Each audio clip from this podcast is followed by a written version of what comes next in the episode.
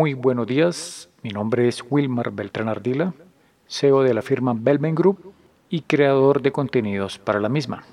Y el día de hoy vamos a abordar la segunda parte de los nuevos desafíos de la Administración de Recursos Humanos. En la primera parte de los nuevos desafíos de la Administración de Recursos Humanos abordamos o tocamos el tema del contexto de esta administración, algunos conceptos de la Administración de Recursos Humanos y tocamos parte de los objetivos de la Administración de los Recursos Humanos.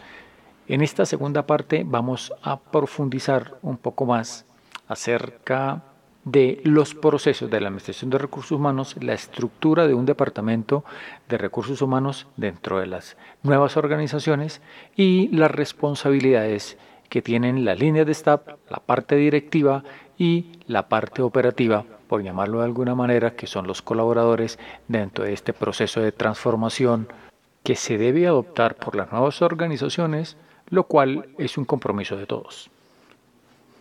Ahora bien, retomemos algunos conceptos acerca de las personas que son vistas como recursos o las personas que son vistas como asociados. Las personas que son vistas como recursos generalmente están, son empleados, son colaboradores aislados en cada uno de sus puestos. Se rigen por horarios ya establecidos, por horas de almuerzo ya establecidas, por horas de descanso ya establecidas y casi no hay tiempo para las pausas activas. Este personal está muy preocupado por las normas, por los reglamentos, por los protocolos, por las reglas. Siempre están subordinados al jefe. Deben un valor y un concepto de fidelidad a la organización bastante extremo. Dependen de la jefatura para cualquier toma de decisiones. Están muy alineados, casi que cuadriculados con la organización, mas no con los objetivos. Le dan mucha importancia a la especialización y carrera que se puede hacer dentro de la misma organización. Generalmente este personal es ejecutor de tareas, también le dan mucha importancia a algunas destrezas que son de carácter manual, del quehacer, del día de hoy, de lo urgente y para hoy. Siempre se han catalogado como mano de obra, pero si vamos a ver las personas como asociados dentro de la organización, vamos a hablar de que son colaboradores, ya no son empleados, son colaboradores agrupados en equipos. De hecho, hay un tema muy importante que es los equipos de alto rendimiento los EAR, estos equipos por lo general tienen metas negociadas y compartidas, saben a dónde apuntar, están completamente alineados con los objetivos personales y con los objetivos de la organización. Se preocupan bastante por los resultados porque saben que son medidos por medio de resultados. Tienen conceptos muy claros acerca de la atención y de la satisfacción del cliente. Están vinculados directamente, visionalmente, o mejor, por decirlo de otra forma, hay un vínculo estrecho con la misión y la visión de la organización, con interdependencia con los demás colegas de trabajo y con los otros equipos, siempre están prestos a participar y a compartir, le dan una importancia a la ética y a la responsabilidad, siempre son creadores y muy proactivos en cada una de las actividades empresariales. Para ellos, las personas que son como asociadas, el conocimiento es muy importante dentro de lo que se aprende ahí en ese momento y lo que pueden llevar a cabo a futuro en otras organizaciones y ya no se habla de una mano de obra, ya se habla de inteligencia y talento humano.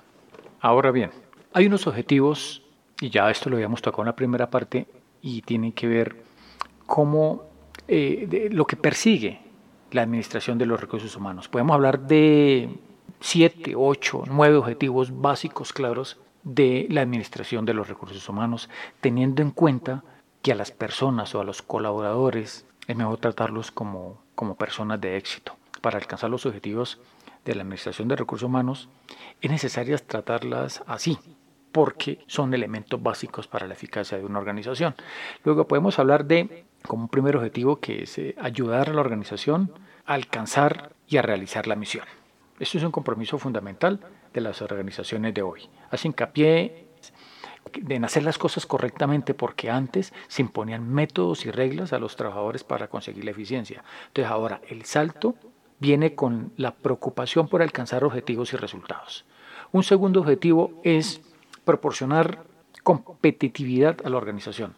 Esto significa crear, desarrollar y aplicar habilidades de esa misma fuerza de trabajo. Luego, la función de los recursos humanos es conseguir que las fortalezas de las personas sean más productivas para beneficio de los clientes y, los asociados y los mismos colaboradores. Un tercer objetivo es proporcionar a la organización personas bien entrenadas y motivadas. Mira, cuando un ejecutivo dice que el propósito de la Administración de Recursos Humanos es construir y proteger el patrimonio más valioso de la empresa, o sea, las personas, se refiere a esto mismo, a la administración, a este objetivo de Administración de Recursos Humanos. Un cuarto objetivo es aumentar la actualización y la satisfacción de las personas en el trabajo. ¿Por qué? Porque antes se hacía hincapié en la necesidad de las organizaciones. Hoy se sabe que las personas en ese entorno laboral deben primero ser felices, para que sean más productivas, para que sientan el trabajo como lo más adecuado para su vida y el libre desarrollo de sus competencias. Deben saber que este trabajo les trata con bastante equidad. Un quinto objetivo es desarrollar y mantener la calidad de vida en el trabajo. Esto se refiere a muchos aspectos como el estilo de administración, la libertad y la toma de decisiones en un ambiente de trabajo agradable, de camaradería, de seguridad en el mismo empleo, de las horas adecuadas de trabajo, de las líneas, de las tareas significativas y agradables. Esos son los famosos programas CBT, que son los programas que procuran estructurar el trabajo y un ambiente dentro del mismo objetivo que es satisfacer la mayoría de las necesidades individuales. Perfecto. Un sexto objetivo es administrar e impulsar el cambio. Mire, en decenios anteriores hubo un periodo de muchos cambios sociales. Se vinieron cambios, se vieron o se vinieron cambios tecnológicos, económicos, culturales, políticos. Estos cambios y tendencias traen nuevos enfoques. Son enfoques más flexibles, son enfoques más ágiles que deben aplicarse para garantizar la supervivencia de las organizaciones. Un séptimo objetivo es mantener las políticas éticas y comportamientos socialmente responsables. Hoy día hablamos de la responsabilidad moral, responsabilidad ética, de la responsabilidad política, pero en este séptimo objetivo es mantener la política de ética y comportamiento socialmente responsable. ¿Qué quiere decir esto? Que toda actividad de administración de recursos humanos debe ser transparente, abierta, pura, diáfana, justa, confiable. Debe ser ética. Las personas no deben ser discriminadas y sus derechos básicos deben estar garantizados. Los principios éticos se deben aplicar a cada una de las actividades de la Administración de los Recursos Humanos, para las mismas personas, para las organizaciones, todos en conjunto. Un octavo y último objetivo y último punto, podríamos decir, como objetivo de la Administración de Recursos Humanos es construir la mejor empresa y el mejor equipo.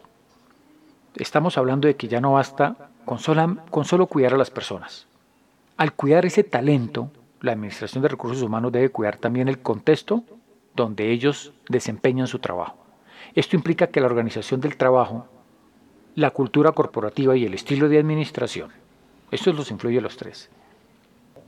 Por último tenemos el octavo objetivo, que es construir la mejor empresa y el mejor equipo. Entonces, ya no basta con solo cuidar a las personas.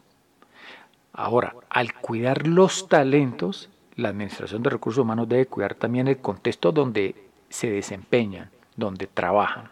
Esto implica la organización del trabajo, la cultura corporativa y el estilo de administración. Para mí esos son los ocho objetivos principales de la Administración de Recursos Humanos. Ahora bien, si se aplican en las organizaciones cada uno de todos estos objetivos, necesariamente vamos a tener que lidiar con las transformaciones. ¿Y por qué digo transformaciones? En esta época post pandemia, no, perdón, estamos en pleno pico de la pandemia aquí en Colombia. Hablemos de transformar, de transformaciones. ¿Por qué? Porque es que reinventarse es otra cosa. Reinventar es volver a ser. Transformar es algo más profundo, es algo más del ser. Transformar es cambiar todo el chip, programar nuestra mente neurolingüísticamente para poder alcanzar una verdadera transformación. Reinventar, reinventar es un negocio, reinventar es la forma de hacer las cosas, reinventar es cambiar algunos componentes, reinventar es prácticamente volver a ser. Nosotros los seres humanos ya estamos hechos, nosotros necesitamos es una transformación. Para eso hay muchas técnicas administrativas. Creo que hay 10, 12 técnicas mundialmente comprobadas, científicamente comprobadas, administrativas que ayudan a las personas a crecer dentro de las organizaciones. Entonces estamos hablando de transformaciones. ¿Por qué? Porque el mundo de los negocios actualmente, en plena pandemia, ya tiene grandes transformaciones. Estamos hablando de algo macro, de organizaciones y compuestas por personas. ¿Por qué? ¿Por qué son las transformaciones? Porque de la supervisión del trabajo ya hablamos de la realización del mismo trabajo. De la organización de jerarquías, hablamos ahora de organización de comunidades. Del trabajo con diseños y métodos impositivos, hablamos ahora de la comprensión de las mismas tareas. Del reclutamiento y la admisión de trabajadores, Ahora hablamos de la retención de talentos, de la construcción de habilidades manuales. Ahora hablamos de la construcción de habilidades del conocimiento. Antes hablábamos de la evaluación del desempeño visible de puestos, ahora hablamos de la adquisición de conocimientos invisibles, intangibles. Antes hablábamos de la ignorancia de las personas, Ahora hablamos de la construcción de una cultura amigable del conocimiento. Y por último, del apoyo a modelos burocráticos y al rechazo de su misma rigidez. Todo esto tiene que ver con la nueva administración de recursos humanos en una organización. Las anteriores transformaciones nos llevan a hablar o a diseñar en Belmen Group seis procesos que son básicos en la administración de recursos humanos. Algunas organizaciones, algunos autores, algunos libros podrán hablar de cuatro procesos, inclusive hay unos que hablan de ocho procesos. Hay empresas que son consultoras en desarrollo organizacional, en talento humano y en administración de empresas que también pueden hablar de ocho o diez procesos. Yo quiero decir que todo depende del alcance y de los sectores a los cuales nosotros querramos intervenir. Nosotros hablamos de seis procesos ya establecidos, diagramados dentro de un flujo de operaciones. Estos son los procesos para integrar personas, los procesos para organizar personas, un tercer proceso es el proceso para recompensar a las personas, un cuarto proceso es el desarrollo de las personas, el quinto proceso es el proceso de retener a las personas y el sexto proceso es auditar y retroalimentar a las personas. En este caso, hablando de personas. Podemos decir entonces que el que integra a las personas son procesos para incluir generalmente nuevas personas en la empresa. Esos son procesos de abastecimiento de personas para el mercado. Incluye el reclutamiento y la selección de personal. En el segundo proceso, que son procesos para organizar a las personas, estos son nada más y nada menos que el diseño de actividades que las personas van a realizar dentro de la empresa, los cuales los van a orientar y se acompañan en su desempeño. Un tercer proceso es recompensar a las personas. Son procesos para incentivar, para motivar, para satisfacer las necesidades individuales, inclusive las más elevadas. Estos son recompensas, remuneraciones, prestaciones de servicios sociales. En el cuarto, que es el desarrollo de las personas, hablamos de capacitar y incrementar el desarrollo profesional y personal. Esto es nada más y nada menos que formación y desarrollo. En un quinto proceso, que es el de retención de las personas, ahora hablamos de retención del talento humano, son procesos para crear condiciones, pero ojo, no es retener el talento para retenerlo, no es retener el talento para que no salga, no es retener el, el talento en mi empresa para que no lo ofrezca otra a la competencia, es retener el talento dentro de unas condiciones ambientales y psicológicas propias que sean satisfactorias para las actividades de las personas, que incluyen administración de una cultura organizacional, que se hable de clima, que se hable de una disciplina, que tenga higiene y seguridad en el trabajo, que se eleve la calidad de vida, inclusive que se tenga una buena relación con los organismos sindicales. Hay un sexto proceso para auditar y retroalimentar a las personas. Estos son procesos para poder seguir, para poder controlar y para poder medir. Estas son actividades que hacen las personas a las cuales se les verifican sus resultados. Lo hacemos por medio de T, lo hacemos por medio de curva, lo hacemos por medio de bancos de datos, lo hacemos por medio de sistemas de información administrativa, retroalimentación de la misma organización. Todos estos procesos tienen estrecha relación entre sí, de manera que unos inciden en otros y tienen influencia recíproca. Cada proceso tiende a favorecer o a perjudicar a los demás cuando es bien o mal utilizado. Un procedimiento rudimentario que no ha sido actualizado para enterrar personas, por ejemplo, puede exigir un intenso proceso para desarrollarlas, a efecto de compensar sus fallas. Si el proceso para recompensar las personas tiene fallas, entonces requerirá un intenso esfuerzo económico para retenerlas. El equilibrio en la conducción de todos estos procesos es fundamental. De ahí la necesidad de un cuadro de mando integral. Es el famoso Balance Scorecard, que integra todos los procesos. Vamos ahora a explicar qué es un cuadro de mando integral o Balance Scorecard. También llamado tarjeta de puntos o cuadro de mando integral CMI, creado por Kaplan y Norton. El Balance Scorecard es un sistema administrativo que va más allá de la perspectiva financiera, puesto que integra todas las áreas de una empresa, dando importancia a los activos intangibles de una empresa, como por ejemplo la relación con los clientes CRM o las habilidades o motivaciones de sus empleados. Esta es una forma de medir las actividades de una compañía en términos de visión y estrategia, proporcionando a los gerentes una mirada global del desempeño del negocio.